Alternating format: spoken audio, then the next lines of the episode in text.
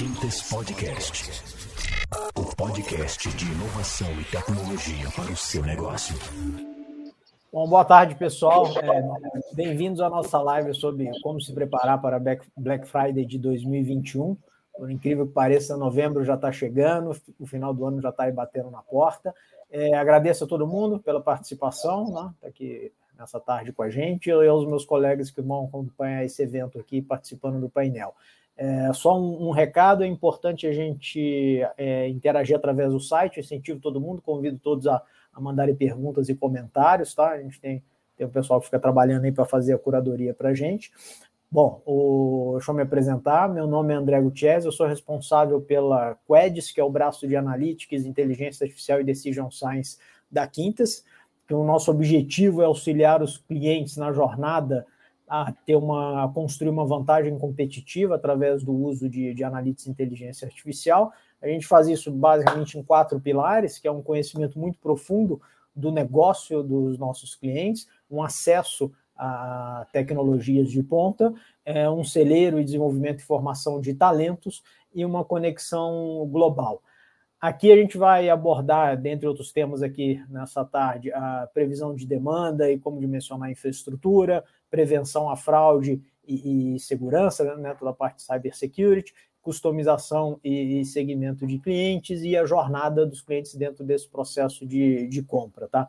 Aí a gente conta aqui com a presença, além de mim, o, o Rui Pedroso da CIA, o, o Silvio Albuquerque da Editora Globo, Daniel Garbuglio da H2O, grande parceiro nosso, e o Cláudio Soldeira da, da Quintas. Aí, pessoal, eu ia pedir para vocês se apresentarem para a gente começar o debate. Pode começar, Daniel. É, obrigado, André, obrigado pelo convite. Bom, eu sou vice-presidente da H2O para a América Latina. Nós vendemos uma plataforma de inteligência artificial que tem ajudado as empresas a desenvolver e melhorar todos os processos analíticos, é, com um foco muito forte em retorno sobre investimento. E antes de mais nada, eu fico queria agradecer é, o convite e queria agradecer é, também aos outros convidados e estar cercado de gente tão inteligente com tanto conhecimento do mercado. Espero que seja proveitoso para todos. Ô, ô Rui, se quiser pegar, pegar o bastão. Aí. Legal, André. Boa tarde a todos. Bom, em primeiro lugar, eu queria agradecer a Quintes né, pelo convite, a oportunidade de a gente estar falando aqui sobre Black Friday, né, um evento que já é um evento emblemático aí do varejo, não só no Brasil, mas do varejo mundial, que tanto tem desafiado as empresas de varejo e principalmente as, as equipes de tecnologia. Né? Black Friday hoje, passou a Black Friday, você já começa a pensar na próxima. Então, eu venho trabalhando aí há 16 anos em empresas de e-commerce, sempre na área de tecnologia. É, quando eu comecei, não existia ainda o conceito de Black Friday no Brasil, então eu posso dizer que eu tenho vivido aí desde a primeira Black Friday, vi esse evento acontecer e vi muita coisa, né, difícil passando, muito sucesso também. Então, eu queria agradecer mais uma vez a oportunidade de a gente estar compartilhando com mais gente essa experiência e podendo contribuir também para que a gente, todos nós possamos ter um evento aí com mais qualidade, com mais vendas e mais sucesso. Tá joia, obrigado, Rui. O, o Cláudio, quer se apresentar? Opa, é, bom, meu nome é Cláudio, né? E eu sou líder da prática de cybersecurity aqui na Quintus, né? Como a gente está trabalhando e ver essa questão da Black Friday é extremamente importante, até questão de segurança, né? Para, devido às fraudes que possam ocorrer. Então, a gente está levando essa prática para os nossos parceiros exatamente em relação a você poder mitigar qualquer tipo de problema com relação a fraudes e uma série de coisas que podem acontecer né, nesse um dos principais eventos comerciais no Brasil, ok? Vamos lá, Silvio. Acho que você está tá no mudo ainda. Ah, eu que botei no mudo, gente, desculpa. É, boa tarde, obrigado pelo convite, André, pessoal da Quintas. Acho que é muito legal aí a oportunidade de estar conversando com vocês sobre esse tema Black Friday. Me apresentando um pouquinho, meu nome é Silvio, eu sou diretor de marketing e vendas de assinaturas da Editora Globo. Trabalho há 14 anos na empresa, quatro deles, os quatro últimos, num processo grande que a gente tem feito aí de transformação digital. É, e aí, trabalhando numa, numa técnica, numa máxima de sistema de funil, né, tentando trazer alcance, é, gerar mais alcance para as nossas marcas, as maiores é, publicações que a gente tem aí é, no país, em termos de jornais e revistas, trazer alcance, desenvolver o engajamento, fazer as vendas e reter os nossos assinantes. Então, esse, essa é a minha missão dentro, dentro da companhia. Não, tá jóia, gente. Então, assim, a gente tem, tem a pergunta aqui de um milhão de dólares aqui, né, que todo mundo quer saber. É, seria interessante a gente fazer uma abordagem assim, tipo, os principais pontos, agora a gente falou de logística, cybersecurity, que, que os varejistas e todas as empresas envolvidas aí é, nesse evento da Black Friday deviam focar su, suas operações para ter assim, uma, uma, Black Friday arrebatadora, para ser um, um grande sucesso aí. E aí, Cláudio, acho que é interessante você começar com a parte de segurança, que acho que está bem, bem premente, assim, para. Sem dúvida nenhuma, né? A gente está tá vendo os, é, praticamente todo dia divulgado um tipo de ataque, né? Para as empresas, as empresas brasileiras e mundiais estão estão tendo problemas sérios de segurança e a Black Friday é muito visada por questão de fraudes, né?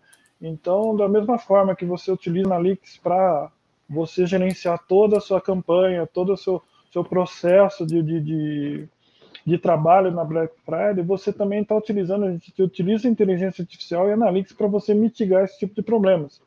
Porque a gente visualiza que, é, da mesma forma que existe uma grande corrida do público para comprar produtos em promoções, existem os fraudadores também que podem gerar alguns problemas sérios para as empresas. Né? A gente tem números bem, bem relevantes em cima que ocorrem na Black Friday é, Black Friday de, de, fraudes que ocorrem nas empresas é, e pessoas também que são desavisadas que acabam comprando é, de pessoas não de, de, empresas que que não são reais, digamos assim, tá? Então é um, é um tema muito importante, né, que a gente está consolidando é, aos nossos parceiros essa questão de segurança de, do todo o processo, de todo o ambiente que envolve a Black Friday, ok? Tá no mudo, André.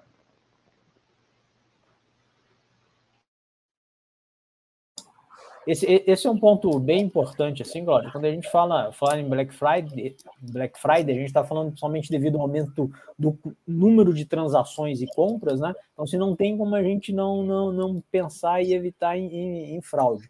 Né? A gente tem dados aí que mostram que tem mais de 37 milhões é, de compras com tentativas de fraude, 600 mil só no primeiro trimestre é, desse ano, ou seja, um aumento aí de mais de 80% em relação ao período passado. E aí é interessante assim, como é que a gente pode usar a tecnologia para rastrear e, e, identificar essas atitudes suspeitas aí de, de fraude. Aí, Daniel, você tem uma abordagem bem interessante para esse.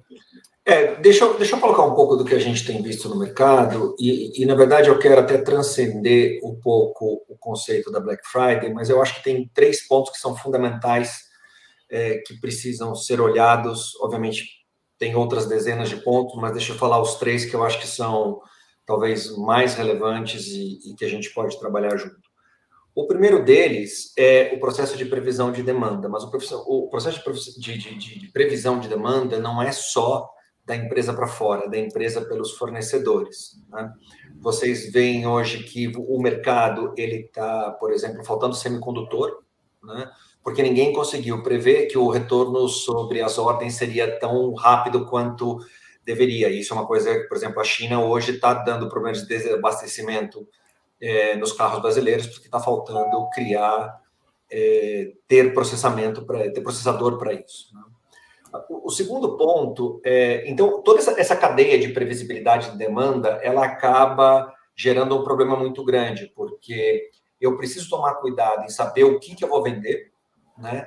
da maneira que eu vou vender, e mais do que isso, o que realmente vai acontecer durante o, o dia da Black Friday. E aí eu queria abrir essa discussão no segundo e no terceiro ponto. O segundo ponto é como é que eu evito tentativas de fraude, tentativas de, de intrusão, tentativas de phishing para que os meus sites não fiquem sobrecarregados, mas sim ajudando os meus clientes a fazer esse processo, tá certo? Garantir que o processo de fraude ajude os clientes a receberem no tempo e ter algum tipo de plataforma que ajude a você eh, prever que tipo de oferta você vai fazer para que tipo de cliente, para que depois você não fique com uma coisa parada em estoque ou que as promoções que você colocou no ar, que eram o que você visava mais lucro, aconteçam de uma maneira uh, dentro do esperado. E aí, quando você coloca essa, essa, toda essa quantidade de coisas nesse, nesse molho, quer dizer, a coisa não é tão simples. Por isso que o que a gente tem feito é ajudado alguns clientes com a nossa plataforma de inteligência artificial ajudar nesse tipo de previsão e fazer com que as coisas funcionem. E a gente tem alguns casos no Brasil, tem é, alguns clientes do México, no Chile tem muitos clientes do mundo, mas é, eu, eu, vou dar um exemplo e aí volto para você, André. A gente tem um, um, grande cliente que hoje é capaz de fazer 150 mil personalizações na página inicial dele por segundo numa Black Friday e prever quais são os melhores produtos dentro de demanda e ter toda uma cadeia, tanto para atender o usuário quanto para atender a parte de fornecimento, porque parte do estoque não é com eles. E, e, e aí eles usam o estoque terceirizado e evitar que eles concorrem esse estoque com outras empresas de varejo também. E a gente tem feito isso com bastante sucesso. Então, assim, é só para trazer um pouco de como a gente ajuda e trazer um pouco de, de luz aí para quem ainda não se planejou e, e, e poder trabalhar junto dentro desse modelo.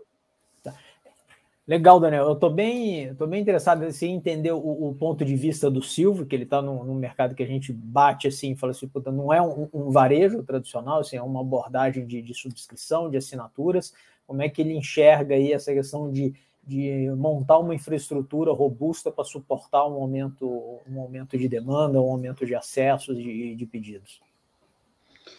Bom, o que eu acho, cara, assim, primeiro acho que a gente precisa entender muito bem, claramente, o cenário que a gente está vivendo, né? Eu acho que a, o período de pandemia que começou no ano passado, ele já começou a startar esse processo de migração das vendas presenciais para as vendas digitais. É, eu tenho certeza absoluta que esse ano isso se intensificará muito mais, né? Porque a gente está falando de que no ano passado algumas pessoas come começaram por necessidade a testar o canal digital e, e, e, nesse ano já estão muito mais ávidas e muito mais interessadas e, e entendendo como é que consegue trabalhar nesse processo. É, então, assim, sem dúvida alguma, a gente vai ter um aumento grande aí nas demandas aí para qualquer tipo de produto, para qualquer empresa. Isso não é uma característica específica do nosso negócio. É, no nosso negócio especificamente, a gente tem aí um, um, aumento grande no nosso volume de vendas no momento Black Friday. A gente tem toda uma organização diferente por conta disso, né? É, e aí uma preocupação grande. É, é, interessante porque eu acho que, de um lado, a gente tem uma preocupação grande na questão da infraestrutura, é, é de tentar trabalhar melhor os meios de pagamento, de ter uma UX mais interessante, de ter um e-commerce robusto para que consiga assegurar toda a demanda que a gente tem nesse período. Mas, por outro lado, também tem um, um, uma questão aí relacionada à atração de clientes, né? Então, é, se a gente tem mais gente é, é, é, interessada em fazer a compra através dos canais digitais, como é que a gente consegue estar em contato com, mais com essas pessoas? E, por outro lado, a gente tem aí uma preocupação, acho que é um ponto interessante para a gente discutir aqui, de CAC, né? O, o, custo de aquisição do consumidor. Esse CAC ele aumenta muito no período de Black Friday. Então, se por um lado, nos canais internos, a gente precisa divulgar bastante é, o período promocional que a gente está vivendo, por outro, a gente precisa ter uma atenção muito grande é, nos canais de comunicação que a gente usa para poder fazer essa aquisição, né? Porque, principalmente esses que trabalham através de leilão, o custo aumenta muito num período que você tem uma margem mais baixa. Então, é, só trazendo aí um fator, eu acho que interessante sobre a Black Friday, que é esse, esse, essa maior atenção que a gente precisa ter sobre o custo que a gente tem em relação ao tipo de comunicação que a gente está fazendo para trazer essa, essa maior, é, é, é, esse maior grupo de clientes que a gente vai ter é, nessa Black Friday. Não, é, é, legal aí. Eu acho que a gente teve aí no carona no que você acabou de falar, isso. Os dados mostram que realmente 2020 e 2021 também teve um impacto muito muito forte assim na, nas empresas, estabelecimentos comerciais, porque o pessoal ficou fechado, não pôde abrir. E em contrapartida, o e-commerce teve um dos seus melhores anos, porque as pessoas sem poder sair de casa começaram, começaram a, a, a consumir a consumir de forma de forma digital. Aqui mesmo em casa a gente parou de fazer compra de supermercado presencial e migramos para um modelo digital. Então a gente teve assim, é, é o setor avançou mais de 40%, foi a maior alta em, nos últimos 10 anos aí, e a Black Friday também vai ignorar ignorar essa crise aqui. Tá? Então, faltando poucas semanas aqui para a gente começar, quer dizer, tanto varejo, consumidores já estão todo mundo se preparando para fazer, todo mundo já adiando algumas compras para poder aproveitar é, a, concentração. E aí, o, o Rui, era interessante você saber como é que a CIA está se antecipando para essa data, né? quais foram os passos que vocês seguiram para garantir a, a segurança da, das aplicações, a, o processo né, de, de, de, de, aquisição ser um processo sem atrito, né, sem, sem, sem fricção, para tornar tranquila a experiência do usuário, e também a, a questão de infraestrutura. Legal, André. É, para começar, como você no, no início, né? É, terminou a Black Friday, a Black Friday seguinte já é um desafio, já é uma preocupação. Então, é, é, passou a Black Friday, final de novembro, aí vem Natal, vem, vem Ano Novo, janeiro, geralmente dá uma, uma queda, e chegando mais para o meio do ano, que começam realmente as ações aí é, mais focadas e voltadas para Black Friday. E aqui na CA, né, eu estou à frente aqui da CA, na, da tecnologia para e-commerce, para marketplace e omnicanalidade. O foco nosso tem sido muito na estabilização. Né? Existe, existe uma, uma, um desafio grande de você chegar próximo a Black Friday com sistemas estabilizados. Né? Existe sempre uma dúvida seguinte, por isso que eu estou fazendo agora. É uma nova funcionalidade, é uma nova tecnologia que eu estou trazendo para a minha plataforma. Essa nova tecnologia, ela é suficientemente confiável para ir para um evento dessa natureza, que eu vou ter um volume, às vezes, de 10 vezes mais, 15, 20 vezes mais do que eu tenho no meu dia a dia. Então, a abordagem nossa de início aqui tem sido muito em estabilização. Ou seja, olhar cada sistema, cada fluxo, cada jornada, entender no detalhe é, qual, quais componentes estão fragilizados ou precisam ser substituídos então, isso envolve muita melhoria, envolve muita estabilização e muito, muito foco é, naquilo que não está funcionando bem, que precisa estar tá estabilizado para Black Friday. Outro, outro ponto importante também para Black Friday, que tem que ser uma, uma constante, não pode ser chegando próximo ao Black Friday, tem que ser uma constante nos times de tecnologia, que são os testes de estresse. Né? A Black Friday, Black Friday em si, é um teste de estresse monstruoso, que leva ao limite os principais sistemas é, do e-commerce ou da companhia. Então, se a empresa deixar para fazer teste de estresse ou não fizer teste de estresse no evento, para o evento, ela pode ter surpresas agradáveis. Descobrir, por exemplo, que é, alguns dos seus sistemas já não conseguem processar aquele volume de transações, aquele volume de acesso. Só lembrando que, geralmente, quando se chega na metade do ano, o e-commerce já tem o mesmo volume de acesso da Black Friday anterior. E da Black Friday anterior já foi desafiador, já teve muito acesso.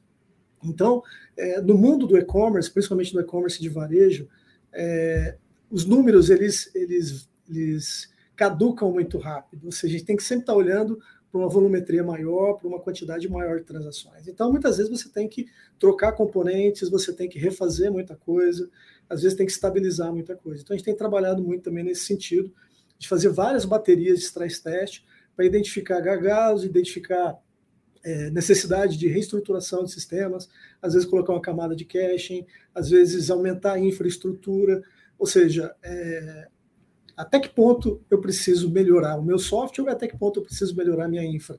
Às vezes não basta aumentar a infraestrutura, às vezes o gargalo está no software, às vezes o gargalo está no banco de dados. Então, você fazendo os stress tests com antecedência, você consegue ter uma margem de manobra maior para fazer as melhorias que precisa. Se deixar muito em cima da hora, você vai descobrir que o sistema em si está todo condenado e você não vai ter tempo suficiente, às vezes, para fazer as mudanças que precisa fazer. Então, stress test ideal que seja feito ao longo do ano e não, não apenas na, na, Black Friday.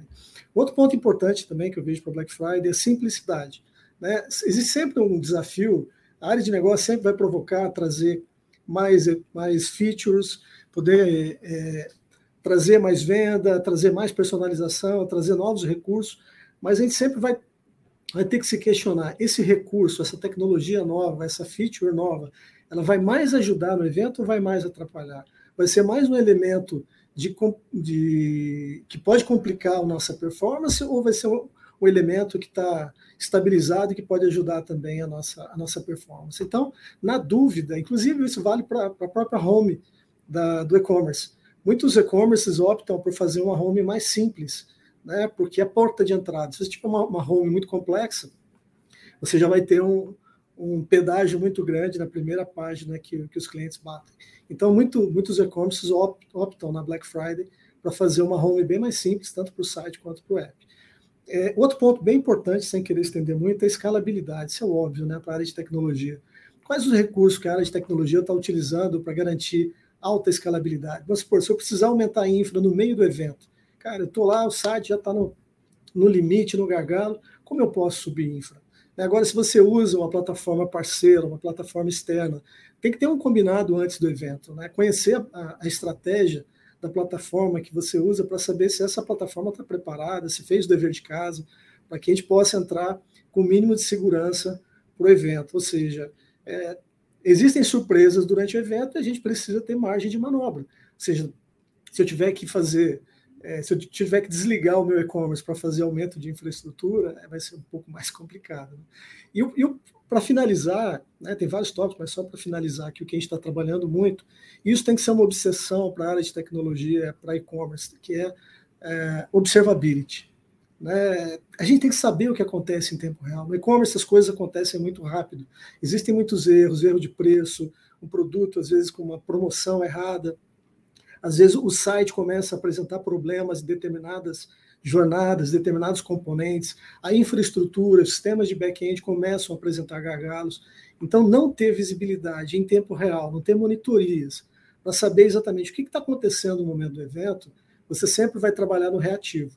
Quando você tem monitorias, você tem cockpits para acompanhar em tempo real o que está acontecendo, você consegue identificar quando começa a degradar os sistemas. Então, você tem uma margem maior para poder aumentar a infraestrutura, para poder fazer alguma, alguma manobra específica. Só fazendo uma analogia, os pilotos do, do passado, os, os, primeiros pilotos da aviação, eles diziam que abaixo das nuvens existe, existem várias surpresas, inclusive a morte, porque eles não sabiam que tinha, o que, que existia debaixo das nuvens. E, e muitos e-commerces hoje trabalham dessa maneira. Você olha para baixo e você não sabe, você é, a visão é turva, você não sabe o que acontece debaixo da camada de nuvens. Então, é importante ter essa visibilidade, é importante ter um cockpit, ter monitorias adequadas, para poder entender em tempo real o que realmente está acontecendo na sua plataforma, nos seus sistemas críticos para o evento da Black Friday. Mas, enfim, é um grande. A Black Friday é uma grande experiência para todo mundo que trabalha na área de tecnologia, na área de negócio, enfim, e de grande aprendizado também. As, as melhores contribuições que eu acho que eu posso trazer são essas quatro: estabilização, simplicidade, escalabilidade e observability. Eu acho que é um bom conjunto de providências aí para ter um evento um pouco mais tranquilo. Cara, Rui, bem, bem legal esses pontos. Aí, Silvio, pegando, pegando um gancho aqui que o Rui tocou num ponto bem, bem sensível, que é a antecipação a, a, aos testes, né? fazer esse, esse stress test para proteger dos danos durante o evento. E a gente sabe que para oferecer uma experiência completa ao usuário, a gente precisa considerar todos os pontos de contato é, com, com a nossa marca, entender a jornada dele, fazer as adaptações constantes para oferecer uma experiência é, melhor possível para ele, né? E se preparar para eventuais correções de rota. Isso daí eu imagino que também no teu dia a dia é, é, é um desafio bacana. Se puder compartilhar uma, uma dica legal aí para gente. É, eu diria que assim, como a Black Friday é um período muito importante para a gente, é, eu acho que a gente vai treinando ao longo do ano é, para tentar chegar no momento de, de, Black Friday sem, sem grandes é, surpresas, sem grandes modificações. Né? Então, esse acompanhamento que é feito, ele é feito é, ao longo do ano inteiro. O que muda, eu acho que no período de Black Friday é, é esse sentimento, esse sentido de, de estado permanente de sala de guerra, né? de tentar acompanhar aí todos os as etapas do funil, todo, todo, toda a parte, todo o fluxo de compra é, é, é, e fazer adaptações em tempo real, né? que a gente consiga maximizar um período que é relativamente curto para uma demanda que cresce bastante. Então, acho que é mais ou menos assim que a gente trabalha do ponto de vista de acompanhamento e acerto para que a gente consiga maximizar esse momento. Bom, legal, Daniel. Outro ponto aí importante que o pessoal tem mencionado é, é a escalabilidade, né? Acho que pode ser tanto para o Daniel como para o Cláudio, a gente tem que aumentar num curto espaço de tempo, toda a capacidade de processamento, e, e aí, claro, também a capacidade de, de análise das transações para evitar muita rejeição de transação que não seja, que seja real, o sistema pode classificar erroneamente como fraude, e também não deixar entrar a fraude. É, eu vou pegar um pouco o gancho aqui do, do, do Rui né? Porque eu, eu, e Rui, eu acho que você foi muito muito feliz na, nas suas colocações. É, eu, eu acho que a gente tem dois pontos aqui, né? De, de ter uma empresa parceira na hora de migrar a minha infraestrutura, né? Ou de pelo menos na hora que eu plugar a minha infraestrutura, eu tiver um aumento de demanda descontrolado da minha infraestrutura, o que o que fazer com isso, né? Eu acho que é, a, a, flexibilidade de uma plataforma que possa. É, porque, de novo, não adianta você ter todos os, seus processos e, e, parte da sua plataforma se você não puder escalar. É, eu acho que é, quando uma empresa for buscar um, um processo, e eu acho que, infelizmente, você, você não, simplesmente não coloca mais computadores na tua, na tua infraestrutura, você precisa necessariamente de um parceiro de nuvem, é pensar todo tipo a escalabilidade ela tem que ser tanto horizontal quanto vertical, né?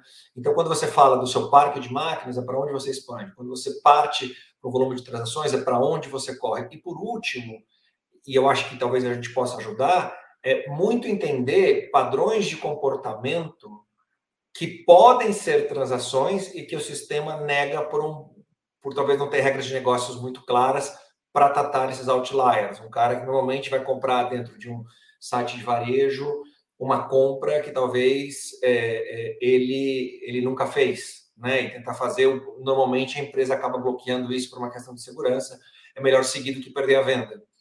Mas, de novo, eu acho que o mais importante é, é, é ter uma empresa parceira que possa te ajudar correr horizontalmente quanto verticalmente, obviamente partindo do princípio que tudo que você tem hoje está dentro de condições normais de temperatura e pressão de uma sala de guerra como também foi colocado aqui.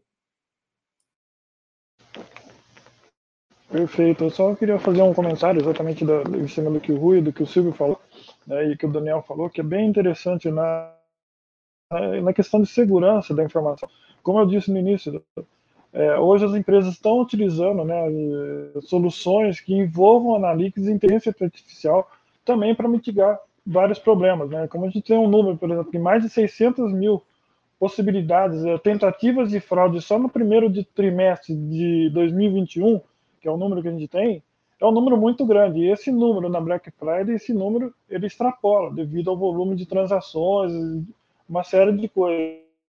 Então, as empresas utilizando analytics, utilizando inteligência artificial, ferramentas específicas é, de cybersecurity para você mitigar esse tipo de problema, é, a assertividade né, de, de você eliminar uma fraude é muito maior, utilizando inteligência artificial, utilizando analytics, com essas ferramentas que são preparadas para esse tipo de coisa. Por exemplo, existem formas que você mitigar, por exemplo, o cara está tentando comprar um produto é, que está totalmente fora do Brasil, por exemplo. O cara está num, num, IP que está fora do Brasil.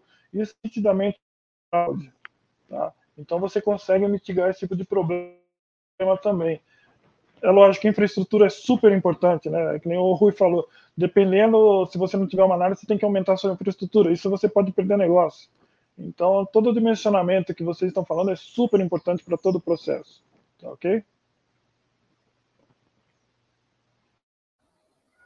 Não, joia, Cláudio. Obrigado aí pelo, pelo ponto de vista. E assim, a gente voltando um pouquinho, né, a gente falou um pouco de demanda, um pouco de fraude, mas é, é legal a gente falar também um pouco de experiência e, e a jornada do cliente. Quer dizer, cada vez mais, o, o em, ainda mais na Black Friday, a gente tem que ser mais assertivo ainda. Os consumidores esperam encontrar conteúdos serão personalizados, baseados no que ele já tem de preferência, necessidades. Então, assim, levando em consideração o, o grande porte do, do, do evento da Black Friday Quais ferramentas acha que pode auxiliar na, na identificação né, dessa necessidade do cliente, das suas tendências, né, e como é que a gente deixa de tomar decisão baseada muito é, na intuição e ter mais assertividade na oferta? Porque, de novo, né, é um tiro curto, é, geralmente é um, dois dias. Né? E, e, aí, Daniel, como é que a, a, inteligência artificial a gente pode usar isso nesse para atingir esse fim? Né, de personalização e de, de jornada? É, é, de novo, né? É, eu acho que, a, a, grosso modo, o que, que é inteligência artificial? Você pega dados, joga isso dentro de um modelo matemático, esse modelo matemático vai criar é, possíveis variações e vai te dar modelos de recomendação, né? que tentam chegar à, à perfeição, a um nível de acerto muito alto. Né? Não existe modelo de inteligência artificial uh, perfeito, mas a, a gente trabalha incessantemente para que, ele, que ele funcione. Eu acho que o mais importante aqui, André, é, é, é entender o possível tráfego que você vai ter e criar recomendações baseadas nos históricos de compra. Né? Então, a, a gente tem é, clientes que utilizam, fazem às vezes 10, 15, 20 mil microsites, e eu sei que isso talvez não seja. É, o Rui comentou que algumas empresas tentam colocar é, talvez homepage mais simples para evitar. A, a, gente tem um exemplo de um cliente que deixa uma homepage é, simples, mas com alto poder de personalização e eles percebem que eles tiveram incrementos de vendas de quase 20% em ter esses modelos de compras de inteligência artificial suportando o back-end dentro dessa estrutura. Né? É, o processo não é fácil, mas ele é totalmente factível e atingível se você tiver uma estratégia sólida de gestão de dados e toda a empresa com foco em, em criação de realmente ser uma empresa focada na geração de dados para algo realmente relevante para a empresa e não simplesmente ter isso sentado num canto e pouca gente trabalhando e não ter uma democratização da informação. Ô, ô Rui, você tem, tem alguma, alguma dica aí de como se preparou essa personalização aí nos canais da, da CIA para atender? Sim, sim. O, o, tema, o tema personalização é um tema hoje muito quente, né, cara? Porque é, cada vez mais os clientes eles esperam é, encontrar rápido aquilo que eles procuram. E mais do que isso, eles é, esperam ser surpreendidos né, durante a jornada com a oferta de um produto que eles nem esperavam, mas que tá, tem aderência com aquilo que, ele, que eles buscam, tem, tem aderência com interesse. Então, é, a gente tem trabalhado, a gente utiliza ferramentas, é, a CA utiliza a plataforma terceira, a gente utiliza algumas ferramentas também de parceiros externos, né? a gente procura sempre trabalhar com mais de uma solução para ver qual delas performa melhor. A gente volta e meia faz teste AD. É, um bom exemplo de personalização é o conceito de regionalização, de localização geográfica. Isso é muito importante, por exemplo, é, com moda, né, que é o caso da CA. É, muitas vezes no inverno, no sul do país, está tá frio, às vezes está menos dois, mas no Nordeste, né, lá em Fortaleza, está fazendo 32, 33 graus. Então, se você tiver uma home para todo mundo, você vai ficar na dúvida que eu vou ofertar na minha home? Vou ofertar casaco, vou ofertar biquíni. Então, você tendo a possibilidade de fazer a regionalização também, você consegue oferecer é, para determinados públicos os produtos ou categorias que são mais de acordo com a, a localização geográfica. E a questão da personalização leva em conta muito é, hábitos de consumo, os produtos que são mais clicados, os produtos que o cliente já visualizou antes, produtos que o cliente já comprou antes. Então, se o cliente tem a tendência de comprar produtos infantis, por exemplo, roupas infantis, a tendência é ele receber mais oferta de produtos infantis. Então, cada vez mais, durante a jornada, durante a experiência dos clientes, seja no app, seja no site, é de ver produtos que têm mais relação com a própria experiência dele, com o próprio perfil dele. Quando a gente fala em Black Friday, quando a gente fala também de personalização, a gente tem que considerar sempre que a Black Friday existe uma volumetria muito grande. Então, toda vez que você coloca um, um conteúdo personalizado, você tem que entender que você, para cada cliente, você muitas vezes vai entregar um conteúdo diferente. E isso pode gerar alguns problemas de performance na sua plataforma. Como contornar isso? Fazendo testes de estresse, é, preparando a sua infraestrutura, fazendo é, alinhamentos prévios com seus parceiros estratégicos que fornecem algum tipo de personalização, senão você vai ter algum problema na Black Friday. Então, não, não existe milagre, né? Tipo assim, eu, olhando a minha experiência de e-commerce e de tecnologia, é, o primeiro desafio que a gente olha na Black Friday, para toda todo profissional de tecnologia que cuida de uma plataforma de e-commerce, é não cair. Acho que esse, esse, é o principal desafio esse é o pânico de todo gestor de tecnologia. A plataforma não pode cair. Agora, se você tem confiança na plataforma e você consegue, junto com, essa, com esse primeiro pré-requisito de não cair, você conseguir adicionar personalização, outros recursos voltados para maximizar a venda, perfeito, cara. Aí você tem realmente uma, um evento, uma Black Friday fantástica. Então, é, é, resumindo, eu acho que tem que ter confiança. Você tem que confiar na sua plataforma, você tem que confiar nos seus parceiros, você tem que fazer vários testes prévios para não chegar no evento com dúvida e descobrir no meio do evento que às vezes uma, uma estratégia não foi a mais adequada. Acho que é, é e aí, e aí você, faz, você faz uma hiperpersonalização que acaba quebrando quebrando o teu site, você acaba perdendo perdendo venda. É, que é personalização no... do conteúdo. Né? A internet é muito no, conceito. Assim, uma coisa que, que é a benção e, a, e uma maldição para a internet, que é o caching. O que, que o caching te ajuda, cara? Tipo assim, pô, é um conteúdo pré-armazenado em vários outros servidores, inclusive na máquina do próprio cliente. Então, com isso, você consegue ganhar escalabilidade na Black Friday. Você tem, você tem vários servidores fornecendo aquelas páginas que já estão previamente cacheadas. Se você tem um conteúdo personalizado, você vai ter que entregar um conteúdo específico para cada cliente. Então, isso eleva a necessidade de você ter uma infra muito mais bem preparada e sistemas muito mais robustos. É aquela história, se você confia no seu sistema, se você confia nos recursos que você tem, se você confia nos seus parceiros, vamos para cima. Se você não tem confiança, é, talvez faça sentido ir para uma abordagem um pouco mais mais conservadora para poder sobreviver ao evento. Mas, enfim, resumindo, tem que, tem que testar, tem que validar, fazer. Tem que testar e confiar, né? Senão, tem que confiar, tem que confiar. É. Black Friday tem que confiar. Tem que confiar. O, o, o Silvio, olhando para um modelo de negócio diferente, que é, o, que é o da editora Globo, que também né, acaba sendo impactado aí pela, pela Black Friday, é, essa personalização e escala, como é que vocês enxergam isso, sob o seu ponto de vista? Cara, eu, eu acho que essa é uma grande vantagem do nosso, da nossa indústria, né? Assim, imagina um site como o site do Globo, com 50 milhões de visitantes únicos, com mais de 250 mil page views por mês, onde eu consigo traquear aí o comportamento de consumo é, em notícia, não só do Globo, mas das outras 15 marcas que a gente tem dentro de casa.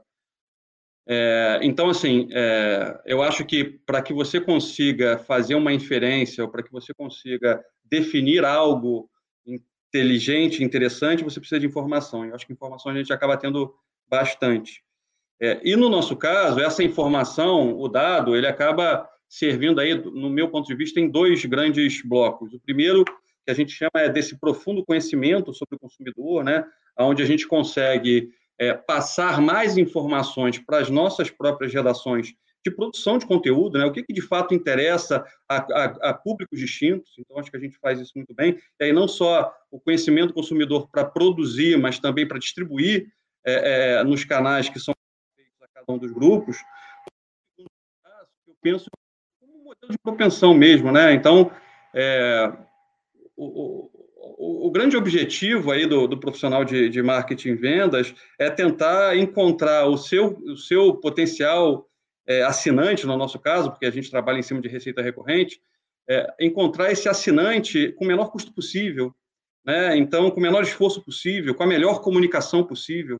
Então, acho que o que a gente tem trabalhado bastante é, através desse grande número de informações que a gente consegue coletar sobre os usuários, trazer isso como uma melhor experiência para que a gente consiga engajar mais esses usuários, para que eles gostem mais dos nossos conteúdos, para que em determinado momento a gente perceba qual é o melhor tipo de comunicação para abordar esse sujeito e, consequentemente, a gente realizar as nossas vendas. E aí independe de Black Friday, eu acho que em qualquer momento do ano, possivelmente na Black Friday a gente tem uma comunicação um pouco diferente, ah, diferente uma oferta seguramente que é diferente também, mas o conceito é um conceito que eu acho que se aplica a, a tudo. E aí, por último, né, acho que o, o mais difícil de tudo nesse processo aí de receita recorrente é a retenção do nosso assinante no final das contas. Né? Então, mais uma vez, entender se o cara está utilizando ou não seu produto, o que, que ele está lendo do seu produto, como é que você consegue influenciar positivamente para que ele crie um hábito mais estreito com as marcas que você trabalha. Então, acho que é mais ou menos assim que a gente trabalha hoje a informação e esses modelos estatísticos ou a própria inteligência artificial apoiando o nosso negócio. Bom, é legal isso, Silvio. Acho que a gente está você tocou num ponto interessante, que é como é que você potencializa os dados que você tem dentro de casa de uso. Isso, assim, a gente sabe que, somente no teu caso, você gera bastante dado pelo tráfego nos no sites da, da Globo, da Globo.com, e também a gente tem dados que vêm de outros meios de, de transação que agora a gente usa mais, por exemplo, compra via redes sociais, via WhatsApp, isso também potencializa o, o, volume de dados, que a gente tem que ler isso corretamente para poder engajar nas vendas e, e, e, gerar mais negócio. Essa personalização talvez comece a ter migrar para uma, uma clusterização do, dos clientes. Aí, o, o, Daniel, acho que é interessante falar como é que né, a inteligência artificial, a tecnologia pode ajudar a identificar essas tendências que vêm desses canais diversos assim de consumo, porque assim, o meu perfil de consumo no site pode ser diferente do meu perfil de consumo no, no, no celular ou no mobile. Você sabe, André, que uma coisa que a gente tem ouvido com, com muita com muita com muito interesse é como é que eu migro de uma plataforma de RPA para uma plataforma de inteligência artificial.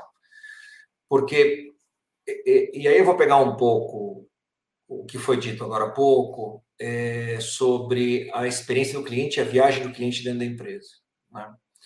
E, e, a gente tem uh, alguns clientes que estão nos buscando para migrar de uma plataforma que eles chamam de Omnichannel para uma plataforma é, é, baseada em plataformas de inteligência artificial. Porque, por mais que o Omnichannel tenha e, e funciona muito bem, e vai continuar funcionando muito bem, a questão é que tipo de inteligência eu posso fazer, e aí a gente tem um, um banco brasileiro que está utilizando isso, é, obviamente, o banco não está diretamente relacionado ao Black Friday como consumo, né? Você não vê um grande banco falando vamos abrir conta na Black Friday, isso funciona, mas tem esse modelo.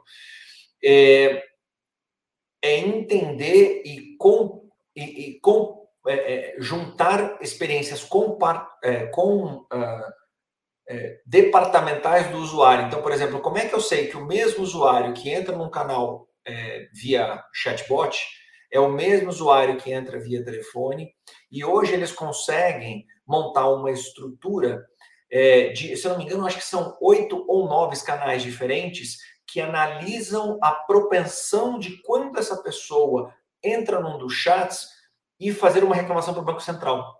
Porque, eu não sei se vocês sabem, quando, quando um usuário faz uma reclamação no Banco Central, o banco é multado.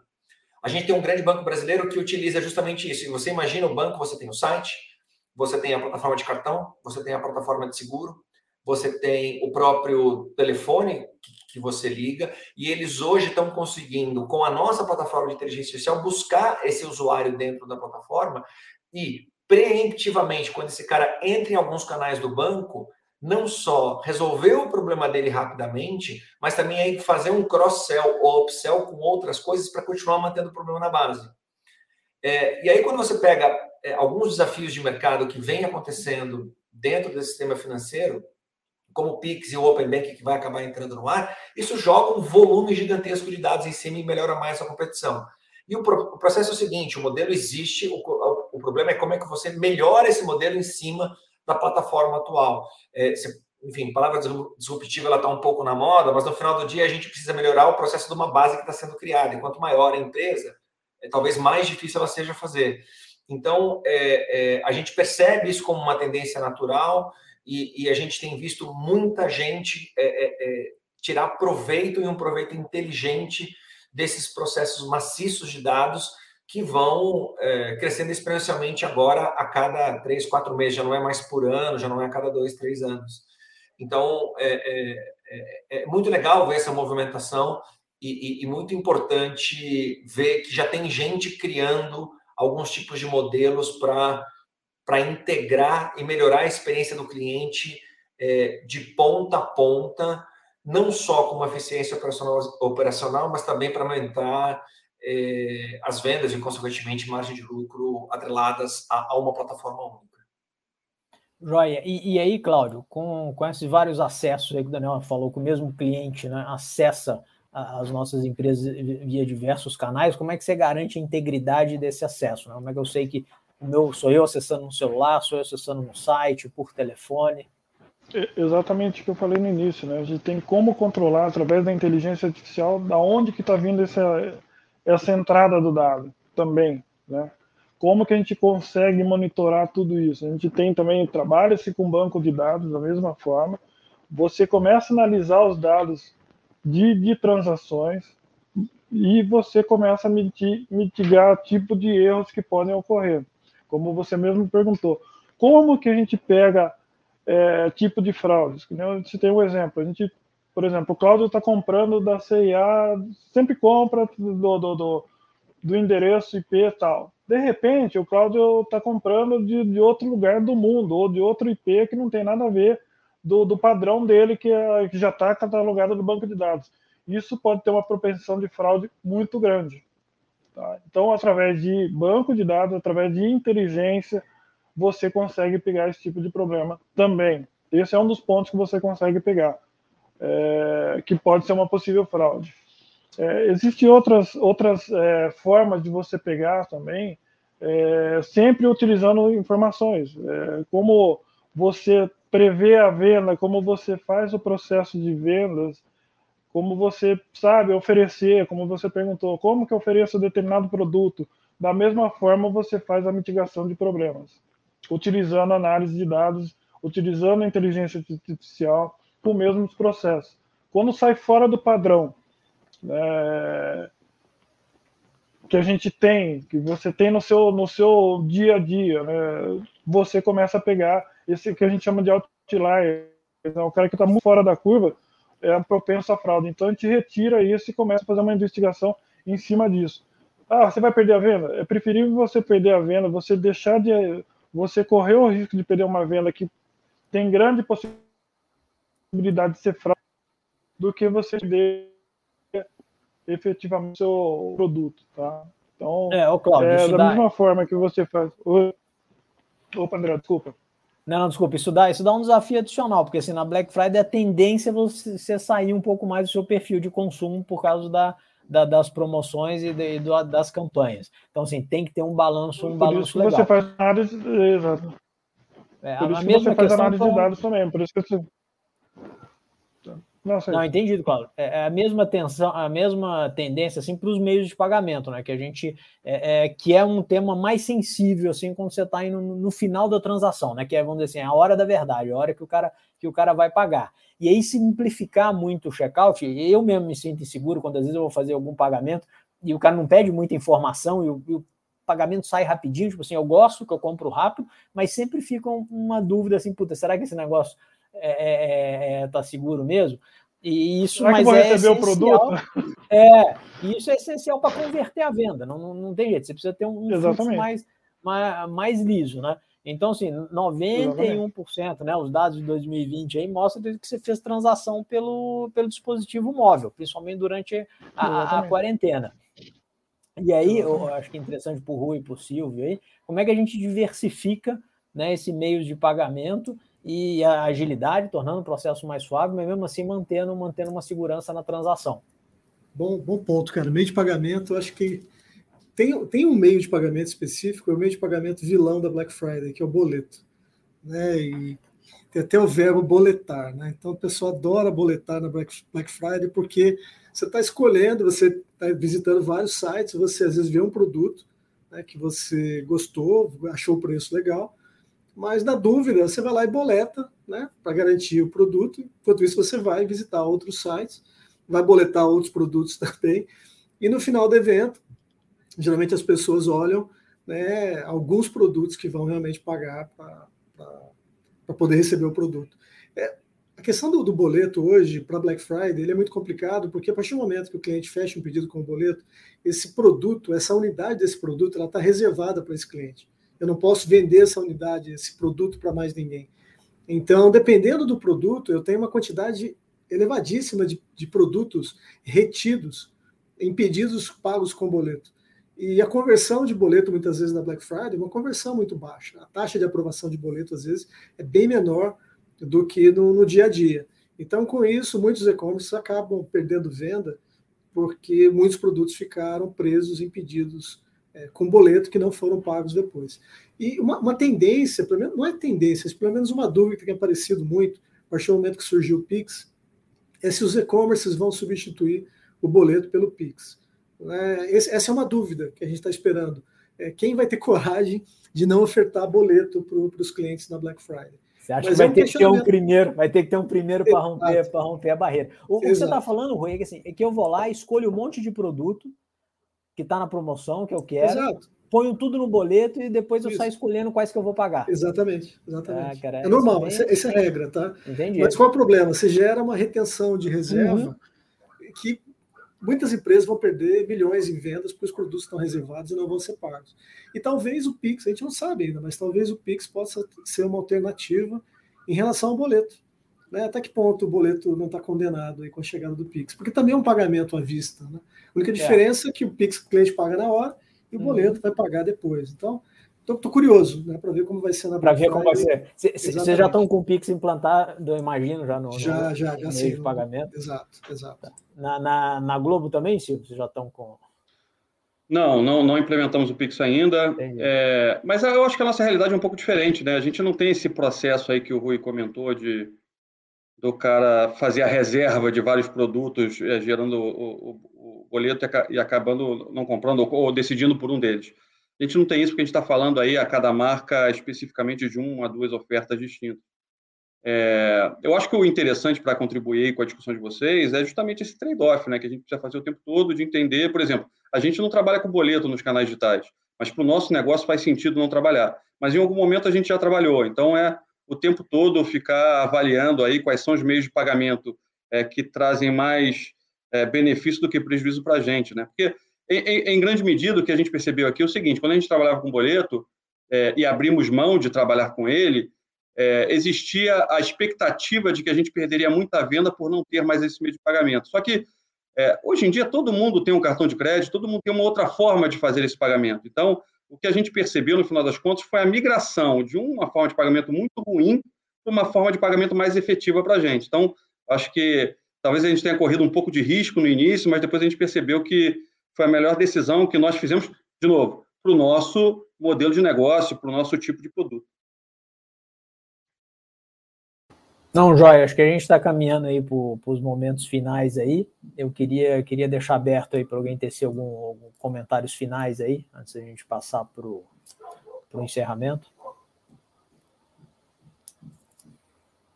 Eu só queria participar demais. Eu acho que a experiência é tão rica quando a gente pode é, ver é, cinco pessoas com, com, mercados tão distintos, mas com objetivo comum. É, eu queria, na verdade, agradecer pelo, pelo tempo, pelo espaço, pelo convite, de estar cercado de gente tão competente, com, com ideias tão, tão interessantes para um desafio que só vai aumentar. Tá, joia. Ô, ô, ô Silvio, alguma, alguma dica final aí? Gente... Não, eu, eu, o meu comentário aqui, na verdade, é um pedido. Eu, depois eu vou procurar procurá-los, na verdade, para entender aí mais a fundo de que forma vocês conseguem nos ajudar. Eu tenho certeza absoluta que tem muita coisa aí pela frente que a gente consegue fazer é, em parceria com vocês. Bom, cara, estamos à disposição. Espero tanto você quanto mais gente nos procure também, porque a gente está tá bastante, é, estuda, estuda bastante, tem bastante experiência é, a parceria com a H2O e com as soluções aí de cybersecurity que o Cláudio tem feito estão trazendo para a gente é, realmente essa visão de usar a inteligência artificial para trazer uma vantagem competitiva para as empresas, está reduzindo o risco, aumentando a receita, tá, tá uma jornada bastante legal. Ô, ô, ô Cláudio, algum, alguma dica aí final para de segurança aí para a é, turma? Não divulgue sua é senha, não use um, dois, três, quatro. Exatamente, eu ia falar, mude sua senha a cada mês é, e tomem cuidado com os phishing, porque da mesma forma que as empresas se preparam para não abrir problemas, né, não ter problemas, vocês não abram seus e-mails. Aqui é Black Friday, abre o seu e-mail. Você pode estar abrindo uma vulnerabilidade muito grande no, dentro da sua empresa. Tá? Isso tá falando tem muito cuidado. Person... É, um recadinho. é uma personalização é. do phishing. Exatamente, exatamente. Isso acontece muito. A gente sabe na Black Friday isso ocorre demais, que aumentam as fraudes de uma forma muito grande. Ok? Oh, beleza, obrigado, Cláudio. Ô, oh, Rui, algum, alguma dica final aí? Tá tirando Na realidade, só, só agradecer a todos vocês aí pela oportunidade. A gente está trocando a experiência. Acho que é um tema super bacana, super relevante, tanto para o varejo quanto para a tecnologia de uma maneira geral, né, cara? Acho que é um tema bem amplo aí e contém vários desafios para todos nós aqui é um processo muito rico de como tirar bastante proveito. É, enfim, é só agradecer mesmo e, e uma sugestão né, para quem trabalha com e-commerce, principalmente e-commerce de varejo, para Black Friday. Né, acho que a principal métrica é pedidos por minuto, né, cara? Cada gestor, né, seja de negócio, seja de produto, seja de tecnologia, tem que saber quanto a sua plataforma faz, qual o limite, qual a capacidade de finalizar de pedidos por minuto. Se você não, conhece essa métrica, você está um pouco longe ainda de observability, então acho que vale a pena falar com o pessoal de tech, o pessoal de tech ir mais a fundo, fazer mais stress test, porque acho que talvez é a principal métrica que a gente vai para o evento. Quantos pedidos por minuto a minha plataforma aguenta? É importante saber isso. Porra, bacana, já saíram com uma direção aí bem, bem definida. Bom, pessoal, é, eu queria agradecer a todo mundo que acompanhou a gente aqui no webinar, agradecer ao nosso time de suporte aí de marketing, tecnologia pela, pela qualidade do evento e agradecer ao, ao Daniel, ao Silvio, ao Cláudio, ao Rui pelo excelente debate aí e com certeza nós vamos fazer mais, Daniel. Isso aí a gente já está numa sequência bacana, isso já é parte do nosso calendário. É, aguardem as novidades aí, os próximos convites, gente. Obrigado.